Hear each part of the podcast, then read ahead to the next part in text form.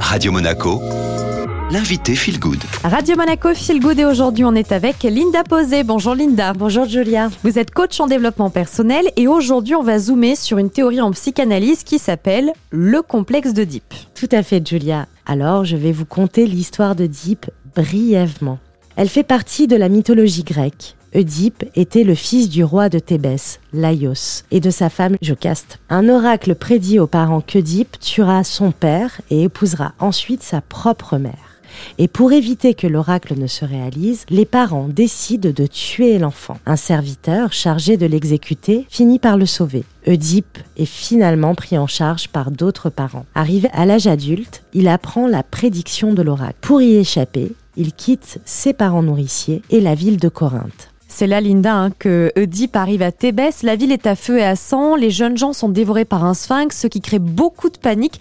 D'ailleurs, sur la route, Oedipe se bat avec un vieillard qu'il finit par tuer, en ignorant totalement qu'il s'agit de son vrai père. Et donc, que se passe-t-il à Thébès ensuite? Un décret est promulgué. Celui qui tuera le sphinx épousera la reine devenue veuve. Oedipe, en face du monstre, répondra à la question énigmatique qu'est-ce que l'homme? Sa réponse juste mettra fin à la décimation de la ville, le sphinx meurt, Oedipe épousera la reine qui n'est autre que sa mère naturelle, Jocaste. L'acte incestueux que l'oracle avait prédit s'est réalisé. Merci beaucoup Linda. Alors par rapport au complexe d'Oedipe, qu'est-ce que cette histoire symbolise? Cette histoire met en scène d'une manière symbolique les conflits inconscients que le petit enfant doit affronter pour réaliser sa véritable identité et accéder à l'intelligence en maîtrisant les pulsions représentées par le sphinx. L'hypothèse de Sigmund Freud a été hautement critiquée. Pourtant, des milliers de situations la corroborent. Nous devons donc reconnaître la force de cette légende. Est-ce qu'il y a plusieurs étapes décrites notamment par la psychanalyse? Oui, en effet, il y a trois étapes fondamentales le stade oral, où la priorité du nourrisson est au suçotement et à la dévoration, le stade anal et sadique-anal, où le plaisir consiste à recevoir des gratifications quand les fonctions biologiques étaient remplies. Et vers deux ans, l'enfant connaît le plaisir de son sexe, le montre volontiers, l'offre à tous les regards et particulièrement à celui de sa mère ou son père, dont il est inconsciemment amoureux. Ici s'applique le stade phallique. Alors Linda, est-ce que ça s'exprime chez les deux sexes, petit garçon, petite fille, et peut-être quelles sont les différences? Oui, en effet. Ça commence vers l'âge de 3-4 ans, quand on rentre à la maternelle. Le petit garçon pense vivre une expérience seule avec sa maman. Il sent une relation forte et fusionnelle. Sa maman est tout pour lui et inversement.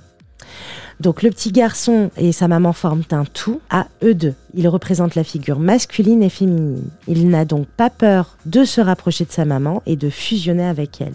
Et il voit bien qu'il existe un papa dans cette histoire et perçoit que malgré la qualité de cette relation, sa maman ne donne pas la même chose à papa. Et donc, c'est l'interdit de l'inceste qui est ici déposé. Et pour surmonter cette situation, le petit garçon doit se rendre compte qu'il faut partager maman et renoncer à une relation exclusive avec elle.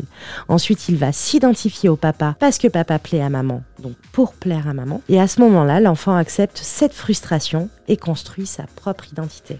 Et du coup, pour les petites filles, comment ça fonctionne? Pour les petites filles, le DIP commence aussi vers l'âge de 3-4 ans avec le sentiment de vivre aussi une relation seule avec sa maman, sauf que très vite, la petite fille va se rendre compte qu'elle ressemble physiquement à sa maman, mais qu'elle ne forme pas un tout, contrairement au petit garçon. Elle va ensuite essayer de séduire son papa pour avoir la même relation que sa maman avec lui. Et face à l'interdit de l'inceste, la petite fille doit renoncer à cette histoire d'amour. Elle va donc s'identifier à sa maman pour plaire à son papa. C'est à ce moment-là que l'enfant accepte également cette frustration et se construit sa propre identité.